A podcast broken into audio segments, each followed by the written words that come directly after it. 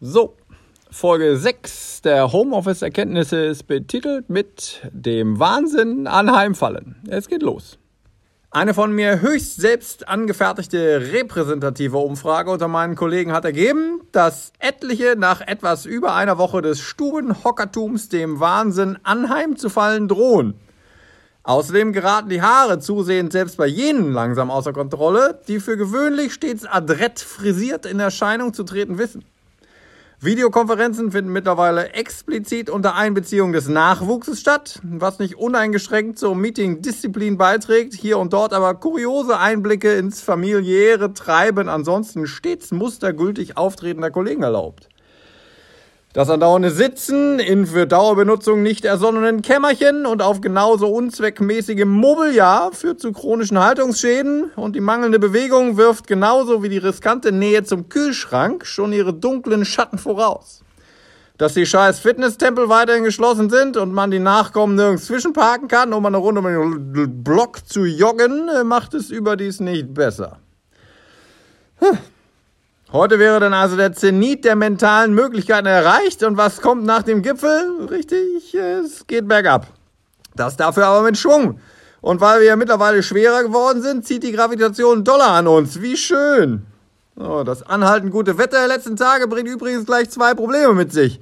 Erstens, verspürt man den äh, anhaltenden Drang, Hintern und Visage vor die Tür schleppen zu müssen, was Social Distancing mäßig kein Problem ist, solange man es alleine tut, aber mit den Obliegenheiten des Homeoffices nicht unbedingt zu vereinbaren ist. Und zweitens muss ich dringend die Fenster putzen. Die Lust darauf hält sich im Gegensatz zum gerade besprochenen ersten Punkt in Grenzen. Aber das Problem mit dem Homeoffice ist dasselbe. So, da wären wir also wieder bei der Prokrastination, die wir mit dem Ende des Studiums überwunden geglaubt hatten. Prokrastination ist ja etwas, das nerdige Programmierer nicht kennen, weil sie die Idee, sein Hobby zum Beruf zu machen, auf die Spitze getrieben haben. Umso trauriger stimmt mich der Gedanke an den einen Nerd, der sein Lebenswerk in Trümmern sieht. Jeder nämlich, der die ganze Nummer mit dem Gesundheits- und Fitness-Tracking erfunden hat. Bei Apple Health sitzt gerade eben solch ein verzweifelter Programmierer vor den Scherben seines Lebenswerks. Gerade hat er sich noch auf die Fahne geschrieben, Hand in Hand mit Pokémon Go die Menschheit vor dem audiovisuellen Couchkartoffelsalat bewahren zu können. Und am nächsten Tag liegt alles in Trümmern. Die ganzen Dienste verzeichnen dieser Tage wahrscheinlich rekordverdächtige Negativtrends und irgendwer denkt, am System sei was defekt. Wenn ich einen Blick auf meine eigenen täglich abgeschlappten Schritte werfe, überkommt mir auch das kalte Grausen. Teilweise spielen sich da bloß dreistellige Zahlen ab Wobei ich mich selbst da schon frage, wie die zwischen Schreibtisch, Küche und Klosett zustande gekommen sind.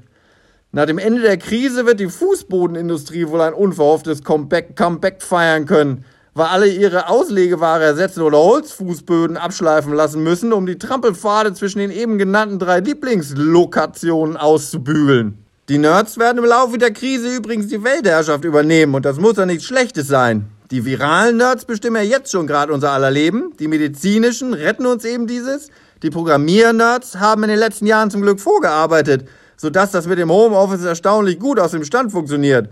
Bis auf die Nummer mit dem Videokonferenz-Overkill. Aber dass wir alle mit den uns gegebenen Tools nicht umzugehen wissen, dafür können die Schöpfer ja nix.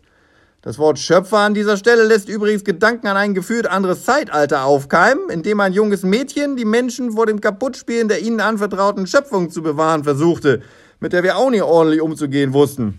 Ja, wir schweifen ab. Noch so eine Nummer, bei der das Nerdtum um sich greift. Wir gehen nicht mehr vor die Tür und essen zu viele Fertiggerichte, weil wir über die Jahre verlernt haben, anständig zu kochen. Also, ich jetzt nicht. Konnte vorher auch schon nicht kochen. Also, ehrlich gesagt, nie. Das hat mit den Jahren nichts zu tun. Ganz anderer Gedanke. 2021 wird es nur noch Filme aus dem Computer geben, weil man sich zum Drehen richtiger Filme in diesem Jahr nicht mehr wird treffen dürfen. Und last but not least, erreichen wir irgendwann den Kipppunkt, an dem uns die Isolation nicht nur nichts mehr ausmacht, sondern wir alle zu pathologischen Misanthropen werden und uns nicht nur, äh, wir nicht nur zu Hause bleiben sollen, sondern auch noch wollen, weil wir verlernt haben, wie man mit anderen Leuten überhaupt aus nächster Nähe umzugehen hat. In diesem Sinne, schöne Grüße aus dem Keller. Bis bald.